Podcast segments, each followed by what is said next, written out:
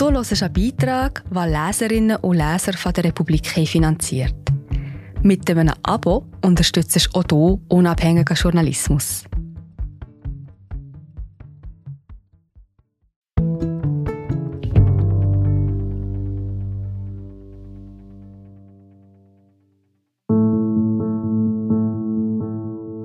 Krieg in Europa. Hitzerekorde rund um den Globus, Versorgungsknappheit bei Nahrung und Energie. Die Weltlage hat sich verschärft. Und was sich ebenfalls verschärft, ist der Ton. In vielen Staaten, selbst in etablierten Demokratien, erreicht die Polarisierung einen neuen Höhepunkt. Extreme Parteien bekommen starken Zulauf, besonders am rechten Rand des politischen Spektrums. Die Schweiz befindet sich mitten im Wahlkampf. Auch hier scheint Radikalisierung ein Erfolgsrezept. Wie verändert das die demokratische Auseinandersetzung? Und wie stehen wir da im Vergleich mit anderen europäischen Ländern, dem Nachbarland Österreich zum Beispiel? Darüber diskutieren die Politologin Natascha Strobel und der Co-Chefredaktor der Republik Daniel Binswanger im Demokratiecheck. Natascha Strobel ist eine der führenden Expertinnen für Radikalismus und die neue Rechte in Europa. In der ersten Folge sprechen sie über den Krieg in der Ukraine, die Putin-Verehrung und darüber, wie ein Kriegsverbrecher für die radikalisierte Rechte in Europa zum neuen politischen Ideal werden kann. Herzlich willkommen zum Demokratie-Check. Ich bin Natascha Strobel und mit mir im Studio ist Daniel Binswanger. Hallo Daniel. Hallo Natascha. Im Osten Europas wütet ein entsetzlicher Krieg mit vielen Zehntausenden Toten. Dennoch ergreifen viele Teile der Schweizerischen Volkspartei und der österreichischen FPÖ dezidiert Partei für Russland, also für den Aggressor. Kehren wir dank Putin zur Vernunft zurück, fragt Roger Köppel. FPÖ-Parteiobmann Herbert Kickl empört sich, dass Österreich auf der Seite der USA oder der NATO steht. Warum wird ein Kriegsverbrecher wie Putin für eine radikalisierte Rechte zum neuen politischen Ideal? Ja, ich glaube, das ist eine der ganz zentralen politischen Fragen heute. Du hast schon Roger Köppel angesprochen, der sicher der extremste Putin-Befürworter ist innerhalb seiner Partei. Da gibt es viele einschlägige Texte aus seiner Feder dazu. Einen hat er veröffentlicht am Tag der Invasion der Ukraine durch Russland und im Wesentlichen ist es eine ideologische Hommage. Also er mag den starken Mann, er mag die Vertikalität der Macht und vor allem mag er den Anti-Woken, so wird das explizit gesagt, nicht? Den Antidekadenten gewissermaßen Putin ist der Mann, der den Westen wieder Mores lehren wird. Meine Gegenfrage ist, wie funktioniert das bei Herrn Kickel? Die FPÖ hat sich auch ganz dezidiert auf die Seite von Russland gestellt. Es wird nur ein bisschen verklausulierter dargestellt. Also da wird sehr viel in Richtung, der Krieg ist schuld an der Inflation und warum müssen die armen Österreicher darunter leiden, dass sich Österreich oder die NATO oder die USA, also so ein Anti-Amerikanismus ist ganz, ganz wichtig, da in etwas einmischen, wo wir uns gar nicht einmischen sollen. Man darf ja nicht vergessen, Österreich und Ungarn sind ja sehr, sehr eng und bei Orban hat sich das dann ja auch gedreht. Insofern ist es auch in Österreich so, so ideologisch begründet findet man das selten so öffentlich in Österreich. Aber die FPÖ ist nicht die einzige Partei, sondern es sind weite Teile der Wirtschaft. Österreich ist so abhängig von russischem Gas wie kaum ein anderes Land und damit natürlich auch Teile des Bürgertums, des Konservatismus und man muss wirklich sagen, bis hinein auch in linke, teilweise auch sozialdemokratische Sphären. Äh, das heißt, es gibt schon eine große, wie soll man sagen, eine große ähm, Milde gegenüber Russland äh, und so ein typisch österreichisches, ja, was, was soll man denn tun? Wir sind nur das kleine Österreich. Was, was sollen wir da mit so einem großen Krieg anfangen? Hauptsache, es trifft uns nicht. Ja, du sprichst hier zwei Punkte an, die auch für die Schweiz wichtig sind. Zum einen mal wie offen ist das alles, nicht? Äh, bei Köppel ist es sehr, sehr deutlich, alles er laviert dann manchmal auch etwas rum und sagt, nein, nein, ich mache nur kritischen Journalismus und will hier halt auch eine Stimme zur Geltung bringen, die in den Mainstream-Medien nicht stattfindet. Aber das ist natürlich nun nicht die offizielle SVP-Parteilinie. Da gibt es unterschiedliche Stellungnahmen und was wir natürlich auch haben, das sind die wirtschaftlichen Argumente, die ein riesiges Gewicht haben. In der Schweiz ist es weniger nun die Inflation, weil die Schweiz von der Inflation ja sehr wenig betroffen ist. Und es sind auch nicht primär die Energiepreise, die natürlich angezogen haben, aber auch hier Strompreise. Das ist nicht so dramatisch wie beispielsweise in Deutschland. Für die Schweiz ist ein ganz großer Faktor, dass sehr viel Oligarchengeld bei mhm. uns ist und dass auch der russische Rohstoffhandel weitestgehend über Zug und Genf abgewickelt wird. Und da ist man nun natürlich unter Druck gekommen durch die Sanktionen. Man versucht sie so nachlässig wie möglich umzusetzen. Man versucht, wo es geht, Schlupflöcher offen zu halten. Die EU reagiert auch immer geharnischter. Auch die USA sagen öffentlich, so geht das nicht, liebe Eidgenossen. Aber man versucht sich da irgendwo durchzuwursteln und das bleibt natürlich dann auch für die, für die Wirtschaftsverbände, für das ganze konservative Establishment ein Argument, ja. Du hast gesagt, dass die SVP nicht als Ganzes auf dieser klaren Pro-Putin-Linie steht. Und du hast auch gesagt, es gibt ein Spektrum. Geht das Spektrum von wirklich offener Unterstützung der Ukraine und der NATO bis hin zu Putin-Freundlichkeit? Oder ist es schon eher relativierend gegenüber dem Krieg, nur in unterschiedlichen Schattierungen? Es ist ein relativ breites Spektrum, wie häufig in der Schweiz, wo ja auch die Parteien äh, nicht häufig etwas widersprüchlich agieren, weil sie wenig zentralisiert sind. Es gibt einzelne, aber es sind wirklich nur einzelne SVP-Parlamentarier, die explizit Partei ergreifen für die Ukraine. Alle ich würde sagen, die Parteilinie kann sich zusammenraufen hinter diesem urschweizerischen Fetisch der Neutralität. Das heißt, es wird nicht argumentiert, wir sind pro Putin. Es wird sehr vereinzelt gesagt, nein, nein, wir müssen uns für den Freiheitskampf des ukrainischen Volkes engagieren. Aber man kann all dies so ein bisschen unter dem Deckel halten, indem man sagt, wir sind neutral und müssen neutral bleiben und dürfen uns deshalb auch nicht oder nur so wenig wie möglich äh, ökonomischen Sanktionen anschließen. Sowohl Österreich als auch die Schweiz sind neutrale Staaten. Es wird deshalb von der nationalistischen Rechten die Forderung erhoben, man dürfe sich nicht auf die Seite der USA oder der NATO stellen, genauso wenig wie auf die Seite Russlands. Das ist ja genau das, was du auch gerade gesagt hast. Aber ist das ein ehrliches Argument? Nun, ich glaube, es hat von allem ein bisschen. Äh, die Neutralität hat natürlich per se immer schon einen opportunistischen Aspekt. Sie ist ein sehr, sehr weit zurückreichendes und zentrales Element der schweizerischen Identität und des schweizerischen äh, Nationalismus. Deshalb kann man sie auch sehr gut als politisches Kampfmittel einsetzen.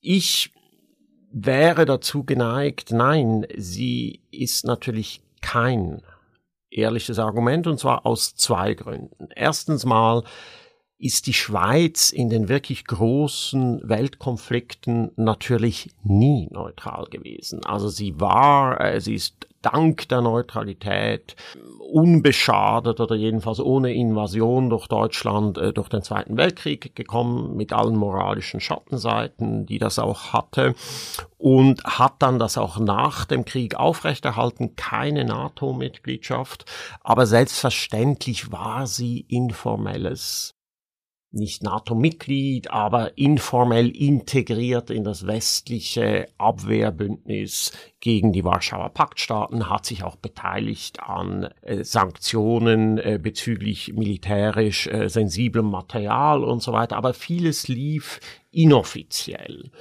Und Schon damals hat man natürlich mit dem Neutralitätsargument auch immer den eigenen Vorteil gesucht. Beispielsweise man hat sich nicht an den Sanktionen gegen Südafrika beteiligt und einen blühenden Goldhandel betrieben. Also die Neutralität war schon immer auch eine sehr eigeninteressierte und sehr viel weniger hochgemute Angelegenheit, äh, als das im historischen Selbstverständnis vieler Schweizer wirklich bewusst wird. Und das nächste ist, dass das natürlich in ganz äh, entscheidendem Maße auch heute wieder gilt, aus den Gründen, die ich erwähnt habe, der Rohstoffhandel, der immer wichtiger wird für die Schweiz. Und das, ich glaube, 80 Prozent des russischen Öl und Gases werden über die Schweiz verkauft, beziehungsweise sind über die Schweiz verkauft worden. Also da geht es um, um sehr relevante Wirtschaftsfaktoren, die man natürlich nicht so gerne nun gefährdet. Wir sind gerade wieder da. Ich bin Marie-José, Wissenschaftsjournalistin bei der Republik. Und ich tue dich hier kurz steuern. Mir gefällt bei der Republik, dass sie vertiefen. Es sind mehrheitliche Geschichten, die auf Hintergrund eingehen. Für das Lesen oder Hören, beim Joggen, beim Kochen oder wie man noch einen langen Tag vor dem Computer einfach möchte die Augen zutun. Wir sind werbefrei und nur von unseren Leserinnen und Lesern finanziert. Unter republik.ch slash hallo kannst du auch hier ein Abo lösen. So, und das war es auch schon mit der Störung.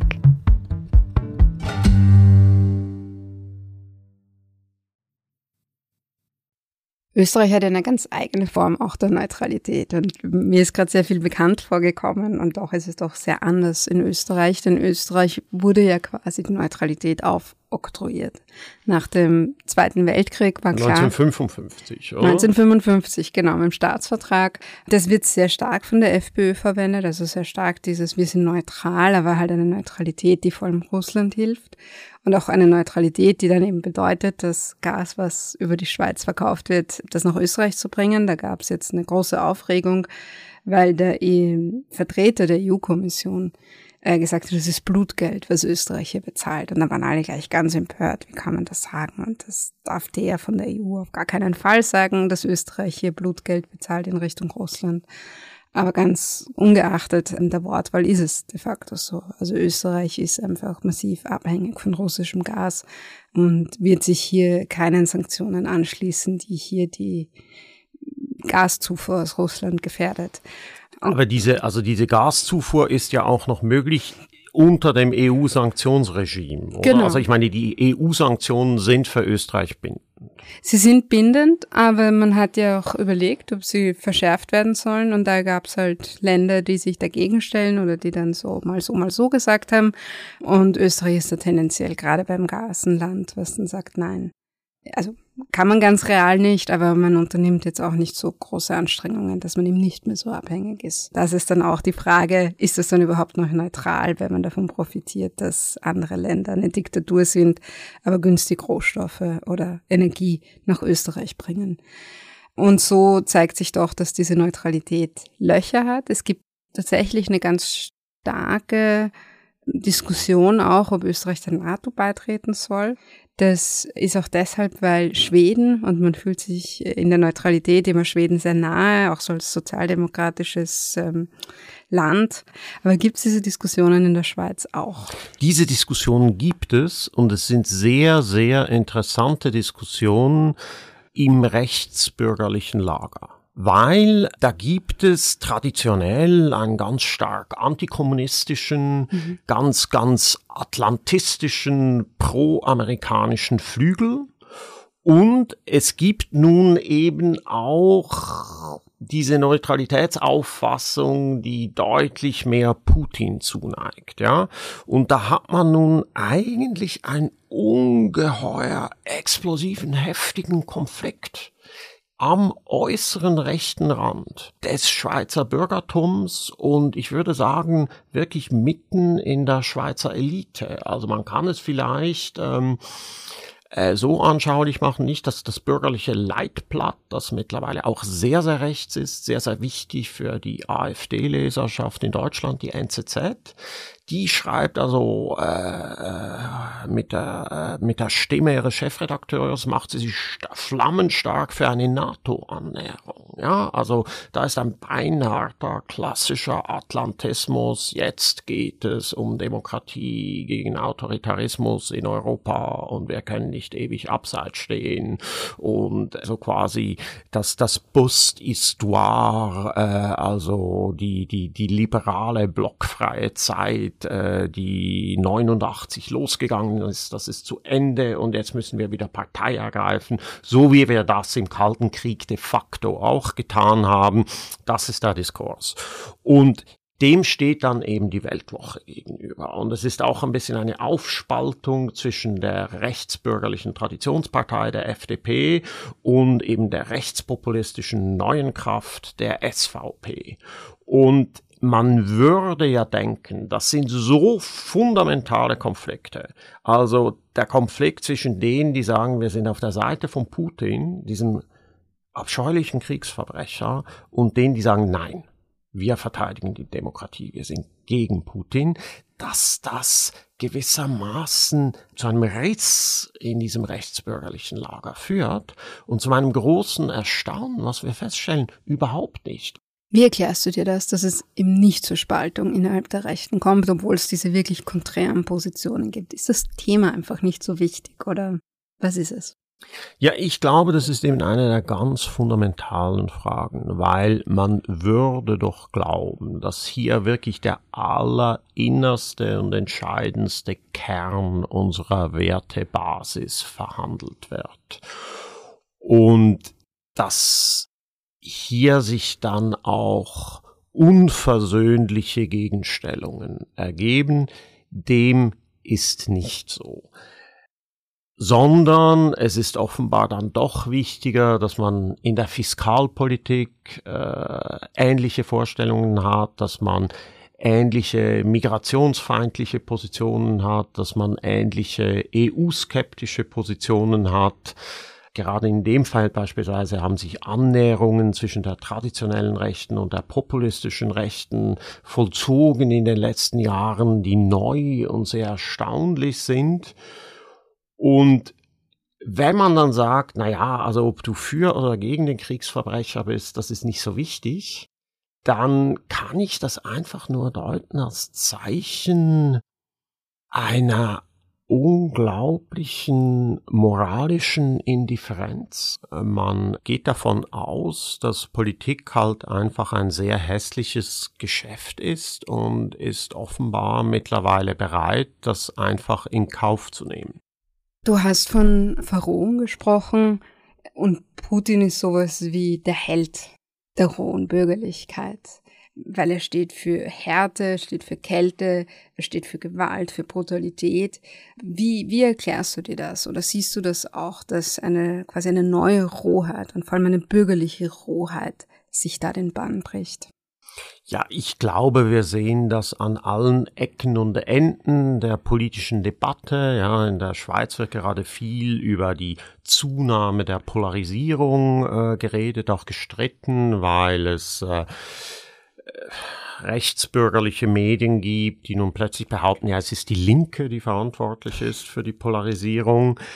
Allerdings, ich meine, ja, natürlich, Putin ist ein Held und ein Vektor und ein Symptom der Verrohung aber eigentlich muss ich die Frage an dich zurückgeben, weil du hast dieses Buch geschrieben über äh, radikalisierten Konservatismus und hast da diesen Begriff gewissermaßen auch diskutiert, der ja nicht von dir kommt, nicht, sondern von äh, Wilhelm Heidmeier, die neue Verrohung und wie sie eben die heutige Politik charakterisiert.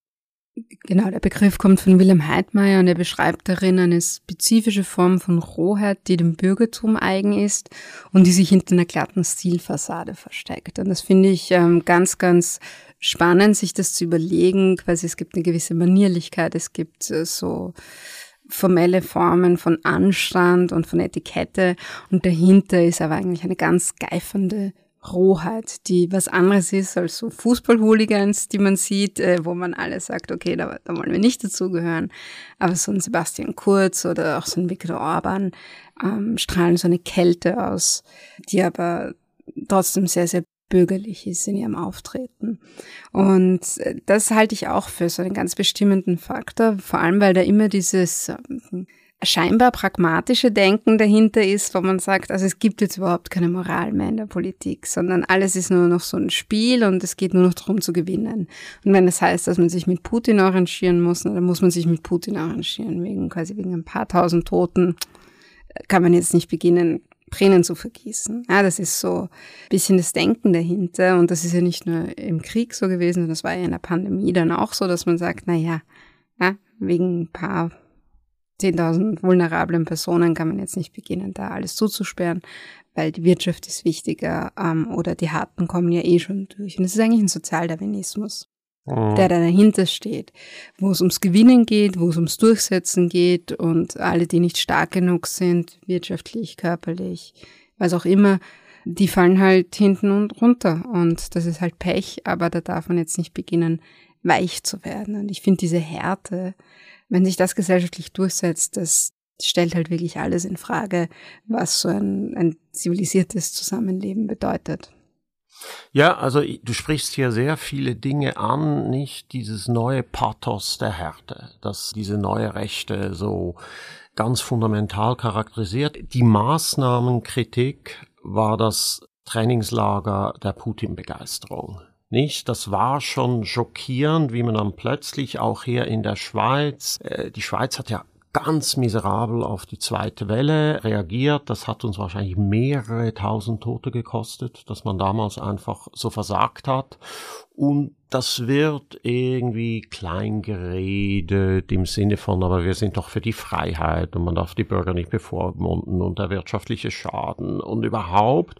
Und dann plötzlich werden diese Toten zu einer Quantité negligible. Dabei war es einfach, man, man ist einfach unfähig gewesen, war, man war unfähig zu antizipieren, die Politik war viel zu populistisch und so weiter. Das war ganz klassisches Regierungsversagen, aber das kann man dann so rechtfertigen. Und jetzt schalten wir natürlich einen Gang hoch, ja, und es sind dieselben Kreise die einen Gang hochschalten, also diese Austauschbarkeit von Maßnahmenkritik, Querdenkertum und nun Putin-Begeisterung, die ist ja fast 100 Prozent. Es sind dieselben Twitter-Accounts oder wie man nun sagen muss, X-Accounts, ja, die, die einfach umschalten. Also diese Kontinuitäten sind schon sehr gespenstisch, weil man sich sagt, na ja, also es sind ja vollkommen unterschiedliche Politikfelder, was sie verbindet, ist die Rohheit und die Brutalität und die ist offenbar Verbindungselement genug, ja. Also, die offizielle Rechtfertigung, das ist, äh, lautet dann immer, das ist anti-Mainstream. Ja, das sind einfach die Menschen, die sich anti-Mainstream bewegen wollen. Aber ja, sie bewegen sich dann halt einfach immer in dieselbe Richtung und an einen sehr, sehr unschönen Ort. Was glaubst du, worum geht es Ihnen, wenn Sie so nahtlos überwechseln? Also ja, wie, wie ich schon gesagt habe, nicht, was, was diese beiden Themenfelder verbindet, ist eben dieses Pathos der Härte, ist eben diese Haltung auf ein paar tausend Tote kommt es nicht an. Die offizielle Rechtfertigung für diese ideologische Konvergenz ist immer, dass man sagt, nun ja, das sind halt die Gegner des Mainstreams, das sind die Nonkonformisten und das ist irgendwie querdenkerisch und äh, das ist so quasi der dominierende sozialdemokratische Konsens, äh, gegen den man antritt. Aber nein, wenn man in der Sache schaut, was verbindet denn in diesen beiden Fragen die Haltung der Leute, dann ist es ein, ein euphorisches Bejahen von Brutalität. Und ich glaube, das sollte uns schon ein bisschen zu denken geben. Das sehe ich ganz genauso, vor allem weil dieser Rausch der Brutalität, dieser Rausch der Gewalt ist bei Robert Paxton zum Beispiel ein Kennzeichen von Faschismus. Ich glaube ja, dass diese Faschismusdefinition viel zu wenig beleuchtet ist, weil es diesen Bewegungscharakter zeigt und diese Praxis zeigt. Und die Praxis ist eben ein Mob, nicht eine organisierte Masse, die sich wo versammelt und etwas fordert oder nicht fordert, sondern es ist ein Mob. Und einen Mob kann man nicht kontrollieren. Und ein Mob lebt vom Rausch und von der Härte und von der Gewalt. Und es ist die Gewalt in der Sprache und die Gewalt in der Sprache transformiert sich zur Gewalt des Handelns. Und ich glaube, da kommt etwas oder formiert sich etwas, was einfach noch ganz grobe Probleme bereiten wird. Wir haben es jetzt bei der Pandemie gesehen, wir haben es beim Russlandkrieg ähm, gesehen. Und ich glaube, dass es zum Klima übergehen wird. Und wir werden ja auch noch extra über äh, Klima und die extreme Rechte reden. Aber ich glaube auch, dass das alles nur ein Vorspiel ist, was man jetzt sieht und dass das noch Ausmaße bekommen kann, die tatsächlich eine Gefahr darstellen. Merkt man diese, diesen Mob, diesen Rausch, diese Verrohung auch im Wahlkampf und wenn ja, wie? Also auf den ersten Blick nicht. Die Schweiz ist ja notorisch dafür, dass sie eher langweilige Wahlkämpfe hat. Alle vier Jahre äh, stellt man das wieder fest und die Presse beklagt sich darüber. Das ist äh, diesmal nicht anders.